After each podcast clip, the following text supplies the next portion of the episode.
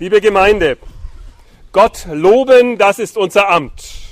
So schreiben es die Chorleiterin Frau Haag und der Obmann Herr Hüftlein in der Festschrift zum 50. Jubiläum des Posaunenchors Obersulzbach. Bereicherung seid ihr und Begleitung und tröstender Beistand wollt ihr sein. Und wir sind dankbar. Dankbar für euren Einsatz, für euer Üben und natürlich vor allen Dingen, wenn man die Zahl 50 so vor Augen hat, für eure Treue über all diese Jahre hinweg. Vor dem Gott, von dem wir heute hören, dass ihn aller Himmel, Himmel nicht fassen können, macht ihr unser Lob hörbar, bestärkt unsere Bitte und führt unsere Klage. Vor ihm begleitet ihr unser Singen, lasst ihr unser Lob zum Jubel werden und tragt unsere Niedergeschlagenheit, wenn wir trauern. Wir sind dankbar, dass euer Chor 1961 mit dem ersten Auftritt am 11. Mai am Himmelfahrtstag gegründet wurde. Das sagen wir ganz besonders den drei Gründungsmitgliedern unter uns. Wir sind aber auch sehr froh, dass über die Jahre viele mit beigetragen haben, dass aus eurem Spielen über diese Jahre hinweg ein reichhaltiges und reiches Wirken für die Gemeinde Gottes stattgefunden hat und geworden ist. Herzlichen Dank allen Bläsern in allen Generationen und Gratulation zum Jubiläum. Gottes Segen für euer weiteres Wirken. Ein Dankeschön auch allen Bläserinnen und Bläsern aus nah und fern, die sich heute hierher aufgemacht haben zur Unterstützung des Jubiläumschors. Heute feiern wir unter freiem Himmel passend zum Himmelfahrtstag und wir können das tun, weil ihr uns, die Gemeinde, begleitet. Die Orgel lässt sich ja immer ein bisschen schwer für so einen Anlass aus der Kirche herausnehmen. Aber ich habe, glaube ich, dem Programm entnommen, dass, es, dass man zur Orgel später noch hineingehen kann und dort dann was von der Orgel hören darf. Zu diesem Fest. Hören wir auf den Predigtext für den heutigen Himmelfahrtstag. Er steht im ersten Königebuch, Kapitel 8, die Verse 22 bis 28. Salomo trat vor den Altar des Herrn angesichts der ganzen Gemeinde Israel und breitete seine Hände aus gen Himmel und sprach, Herr Gott Israels, es ist kein Gott, weder droben im Himmel noch unten auf Erden dir gleich, der du hältst den Bund und die Barmherzigkeit deinen Knechten, die vor dir wandeln von ganzem Herzen. Der du gehalten hast, deinem Knecht, meinem Vater David, was du ihm zugesagt hast. Mit deinem Mund hast du es geredet und mit deiner Hand hast du es erfüllt wie es offenbar ist an diesem Tage. Nun, Herr Gott Israels, halt deinem Knecht, meinem Vater David, was du ihm zugesagt hast. Es soll dir nicht fehlen an einem Mann, der vor mir steht, der da sitzt auf dem Thron Israels, wenn nur deine Söhne auf ihrem Weg Acht haben, dass sie vor mir wandeln, wie du vor mir gewandelt bist. Nun, Gott Israels, lass dein Wort wahr werden, dass du deinem Knecht, meinem Vater David, zugesagt hast. Aber sollte Gott wirklich auf Erden wohnen? Siehe, der Himmel und aller Himmel, Himmel können dich nicht fassen. Wie sollte es dann dies Haus tun, das ich gebaut habe? Wende dich aber zum Gebet deines Knechts und zu seinem Flehen, Herr mein Gott, damit du hörest das Flehen und Gebet deines Knechts heute vor dir. Drei Astronauten, ein Russe, ein Amerikaner und ein Österreicher, streiten, welche die größte Weltraumnation sei. Der Russe sagt, Natürlich wir. Wir waren die Ersten im Weltall überhaupt. Der Amerikaner entgegnet, Sie können es sich denken, nein, wir sind die Besten. Wir waren die Ersten, die einen Menschen auf den Mond gebracht haben. Darauf der Österreicher, nein, meine Herren, wir werden die Ersten sein, die auf der Sonne landen. Was sagen die anderen? Aber, aber, aber das geht nicht. Die Sonne ist zu heiß. Darauf der Österreicher ganz überlegen.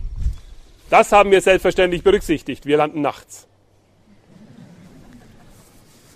Himmelfahrt feiern wir heute, Christi Himmelfahrt. In Zeiten menschlicher Raumfahrt scheint das ja zunächst ein ganz merkwürdiges Unterfangen zu sein. Denn dort oben am Himmel hat man nichts gefunden, außer Hitze und Kälte, außer Felsen und Wüsten. Vielleicht lässt uns dieser große Weltenraum erschaudern, wie ein Kunstwerk oder ein Naturerlebnis in unserer Welt uns eben erschaudern lässt. Und doch hat dort oben noch keiner Gott gesehen. In welchen Himmel fährt dieser Jesus also auf, der Sohn des lebendigen Gottes? Gibt es dort oben irgendwo das Zuhause Gottes? Nein, dort oben wohnt Gott nicht. Aber zu dieser Erkenntnis, liebe Gemeinde, braucht er es nicht erst die menschliche Raumfahrt. Der weise Salomo spricht es ganz gelassen aus. Damals vor 3000 Jahren schon in seinem Weihegebet für den neuen Tempel, den er Gott in Jerusalem gebaut hatte. Da sagt er es. Sollte Gott wirklich auf Erden wohnen? Siehe, der Himmel und aller Himmel, Himmel können dich nicht fassen. Wie sollte es dann dieses Haus tun, das ich gebaut habe? So Salomo. Der Himmel und aller Himmel, Himmel können Gott nicht fassen. Die Forscher heute nennen der Himmel, Himmel Multiversen. Nicht nur Universum, sondern Multiversen. Aber egal wie man es nennt, die unendlichen Weiten des Sternenhimmels, auch wenn sie unser Vorstellungsvermögen übersteigen, sie sind zu klein für Gott. Die Welt, in der wir leben und der ganze Weltenraum entspringt dem Wort Gottes. Gott ist nicht Teil unserer Welt. Es ist umgekehrt. Das wusste Salomo. Der sprach es aus. Weder ein Tempel noch unsere Erde, weder der Weltenraum noch sonst irgendetwas kann Gott fassen. Ich denke, das leuchtet uns ein. Es leuchtet uns ein, dass Gott größer ist als das schöne Gebäude hier und sei es auch ein prächtiger Tempel oder ein großer Dom. Wir können verstehen, dass Gott größer ist als unsere Erde. Aber, liebe Gemeinde, da kommt noch eines hinzu. Gott ist auch größer als unser Denken, als unsere Logik und unser Verstand. In der Schule hat uns einmal ein Lehrer einen Gegenbeweis gegen Gott geliefert. Ich weiß noch, wie er ganz suffisant lächelnd zu uns gesagt hat, wenn Gott allmächtig ist, dann kann er ja eine Mauer bauen, über die keiner springen kann. Aber wenn keiner mehr drüber springen kann, dann kann er es ja selber nicht. Dann ist er also doch nicht allmächtig. Es gibt also keinen allmächtigen Gott. Ich weiß noch, wie ich damals als kleiner Junge mir Gedanken gemacht habe, wie mich das beschäftigt hat. Am Abend dieses Tages lag ich im Bett und grübelte nach. War es wirklich so einfach, Gott wegzubeweisen? Die Frage bewegte mich und sie bewegte mich dazu, Gott selbst zu fragen. Also sprach ich ein vertrauensvolles Gebet. Hilf mir, Gott, dich zu verstehen. Und mit einem Mal kam es mir in den Sinn. Das ist keine Frage der Allmacht Gottes. Das ist eine Frage der menschlichen Logik. Unsere Logik ist zu klein, Gott zu verstehen. Unsere Logik ist zu klein, zu erklären, wie groß Gott ist. Unser Denken ist unter Gott und nicht über ihm. Gerade an der Grenze zur Unendlichkeit liegen auch unsere Begrenzungen. So können wir wohl denken, dass unsere Welt und das Weltall irgendwann einmal einen Anfang hatte. Aber sofort fällt uns dann wieder ein, und was war davor? So ist das wie ein dauernder Kreislauf unseres Denkens. Wir können es nicht ergründen, sagt der Weise in der Bibel. Am Ende steht die Erkenntnis, Gott ist größer, größer als Gebäude, größer als Räume, größer als unser Denken. Nun aber, liebe Gemeinde, was bleibt uns, wenn Gott so unfassbar ist für uns in unserer Welt und auch in unserem Verstand? Bleibt uns dann Verzweiflung und Hoffnungslosigkeit? Ist Gott ein ferner Gott? Einer, der sich uns immerzu entzieht, dem wir nicht nachkommen können, den wir gar nicht erkennen können, den wir noch nicht einmal richtig verehren können, der vielleicht noch nicht einmal Interesse an uns hat? Oder kippen wir um und fangen an, Gott in jedem kleinen Detail dieser Welt zu verehren, in allem Gott zu sehen und anzubeten? Salomo tut es so nicht. Der Gott, der der Ursprung unserer Welt ist, er lässt sich mit Namen ansprechen. Gott lässt sich mit einem Du anreden, so tut es Salomo, weil Gott, und das ist die tiefe Überzeugung, auch dieses Himmelfahrtstages aus der Unfassbarkeit, aus der Ewigkeit herausgetreten ist in unsere Welt, in unsere Zeit und in unser Denken. Er offenbart sich uns Menschen, er zeigt uns, so sagte Salomo, was er von uns fordert. Er lässt uns wissen, was er für ein Gott ist. Der unfassbare Gott lässt sich von uns erfahren. In Jesus Christus hat sich uns Gott in seiner ganzen Fülle offenbart. In Jesus entdecken wir die Liebe Gottes zu uns Menschen. Er ist das sichtbare Zeichen der Liebe Gottes, die alles auf sich nimmt, auch Tod und Hölle, um uns Menschen immer wieder ganz neu für sich zu gewinnen. Wie ein verlorenes Volk, wie Gott uns immer wieder neu in seine Gegenwart rufen, wie Verirrte sollen wir den guten Weg Gottes immer neu finden dürfen. Wie Gäste lädt er uns ganz überraschend zum Festmahl ein. Gott will uns Menschen nahe sein, an jedem Ort und zu jeder Zeit. In Jesus ist er uns nahe gekommen.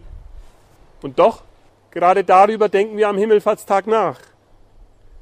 Ist er in Jesus nicht mehr für uns sichtbar, seit der Himmelfahrt, seit er vor den Augen der Jünger hinweggenommen wurde. Mit diesem Wissen und mit diesem Zwiespalt müssen wir leben. Jesus ist zum Vater im Himmel gegangen. Er ist jetzt nicht mehr sichtbar bei uns, aber er hat uns versprochen, wo zwei oder drei in meinem Namen versammelt sind, da bin ich mitten unter ihnen. Er hat uns versprochen, immer noch nahe zu sein, ja, jetzt mehr denn je uns nahe zu sein. Gerade darum ist er zum Vater im Himmel aufgefahren, weil Gott größer ist als Raum und Zeit, größer als unser Verstand. Und weil er in seiner Größe uns nahe sein möchte. Ich bin sehr dankbar, dass wir heute eine Pfarrerin, wenn ich es richtig weiß, zu Gast haben aus Südamerika. Dr. Denker hat sie mitgebracht. Und ähm, als ich sie vorhin kommen sah, herzlich willkommen, da dachte ich mir, wie passend. Davon will ich heute ja reden. Jesus, in Jesus ist Gott uns nahe. Wo auch immer wir auf dieser Welt sind. Das ist nicht fassbar für uns. Und doch, ob es nun die Christen sind, die hier und heute Gott loben und ihn ehren mit dem Posaunenchor, oder ob es Christen sind, die auf der anderen Seite der Welt sich heute versammeln an diesem Himmelfahrtstag und ihm ihr Lob singen und ihn preisen. Auch dort ist er den Menschen nahe. Darum Himmelfahrt weil er auf eine unfassbare Art und Weise uns allen nahe sein will und nahe sein wird. Salomo sagt, du hast es ja meinem Vater versprochen und heute an diesem Tempel kann man sehen, du hältst deine Versprechen, Gott. Gott ist ein treuer Gott. Dort, wo uns Menschen begegnen, die ihn anbeten, die ihm glauben, die ihm nachfolgen, die ihm dienen, so wie er es auch im Posaunenchor tut, erkennen wir in eurer Treue etwas von der Treue unseres Gottes zu euch und zu uns allen. Darum ist Jesus in den Himmel aufgefahren, weil er aus der Gegenwart des Vaters heraus uns immer und überall nahe sein will und nahe ist. Jesus sitzt nicht irgendwo im ganz weit weg auf dem Thron beim Vater. Er ist in der Gegenwart des Vaters und uns ganz nah. Das lässt sich logisch nicht auflösen. Der unfassbare Gott er bleibt unfassbar und doch ist er uns nahe. Das sollen wir glauben, das sollen wir heute hören. Dem wollen wir reden und singen, dem wollen wir loben und danken. Wo können wir diesem Gott also begegnen? Schon damals beim Weihegebet des Tempels hat Salomo das geklärt und klar gemacht. Überall kann dieser Ort der Begegnung mit Gott sein. Überall dort, wo er uns nahe ist, wo er uns nahe kommt, er sprach im Gebet mit Gott. Gerade mit der Himmelfahrt Jesu und mit dem Ende des Tempels in Jerusalem erfüllte sich dieses Überall der Begegnungen ganz besonderer Weise. Überall. Es umspannt die ganze Welt. Ist Gott in Jesus seinen Menschen nahe. Im Namen Jesu können auch wir diesem Gott heute begegnen, können wir ihm singen und mit ihm sprechen, zu ihm beten und ihn loben und die menschliche Himmelfahrt? Ich meine, da hat sich seit 40 Jahren nichts geändert. Friedrich Dürrenmatt äußert sich anlässlich der Mondlandung. Am 20. Juli 1969, sagt er, begann nicht ein neues Zeitalter, sondern der Versuch, sich aus dem unbewältigten 20. Jahrhundert in den Himmel wegzustehlen. Nicht die menschliche Vernunft wurde bestätigt, sondern deren Ohnmacht. Es ist leichter, auf den Mond zu fliegen, als mit anderen Rassen friedlich zusammenzuleben. Leichter als den Hunger zu besiegen, leichter als einen Krieg zu vermeiden oder zu beenden. Ich meine, wie wahr. Auch heute noch gelten diese Worte in ganz besonderer Weise. Wenn wir also den Blick nach oben erheben und erschaudern über dem Raum über uns, dann sollen wir doch wissen, und Gott ist uns ganz nah. Er will, dass wir anderen helfen, dass wir Krieg vermeiden, dass wir Friedenstifter werden. Er hat sich nicht durch seine Himmelfahrt aus dieser Welt hinweggestohlen und zurückgezogen aus den Problemen unseres Lebens, um irgendwo weit weg in einem Palast zu residieren. Jesus ist bei Gott und dennoch uns ganz nah. Aus dieser Gegenwart des Vaters will er uns nahe sein, will er uns beistehen und uns ermutigen. Wie bezeichnend. Nach der Himmelfahrt waren die Jünger nicht traurig. Sie fühlten sich gar nicht alleine gelassen. Sie beteten Jesus an, lesen wir in der Apostelgeschichte. Sie kehrten zurück nach Jerusalem mit großer Freude, priesen Gott und sie warteten im Tempel auf den Heiligen Geist, auf die Begeisterung, die Jesus ihnen versprochen hatte. Und wie wir heute an uns sehen, hält er sein Wort. So wie Salomo es damals der Gemeinde gesagt hat, lasst es mich euch sagen. Seine Gemeinde umspannt die ganze Welt. Überall ist sein Geist ausgegossen, begeistert Menschen für Gott. Darum ist Himmelfahrt aus gutem Grund ein Feiertag. Wir feiern nicht den Abschied Jesu, sondern seine Nähe aus der Gegenwart des himmlischen Vaters.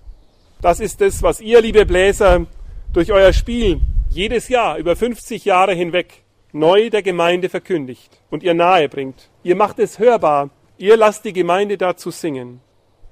Ja, Jesus Christus er herrscht als König aus der Gegenwart Gottes hinein in unser Leben, in unsere Wirklichkeit. Recht habt ihr. Dessen dürfen wir uns immer neu vergewissern. Das dürfen wir einander immer neu sagen und singen. Darüber dürfen wir auch froh und gelassen werden. Jesus Christus herrscht als König. Alles ist ihm untertänig. Das singen wir jetzt unterstützt, getragen und begleitet vom Posaunenchor. Amen.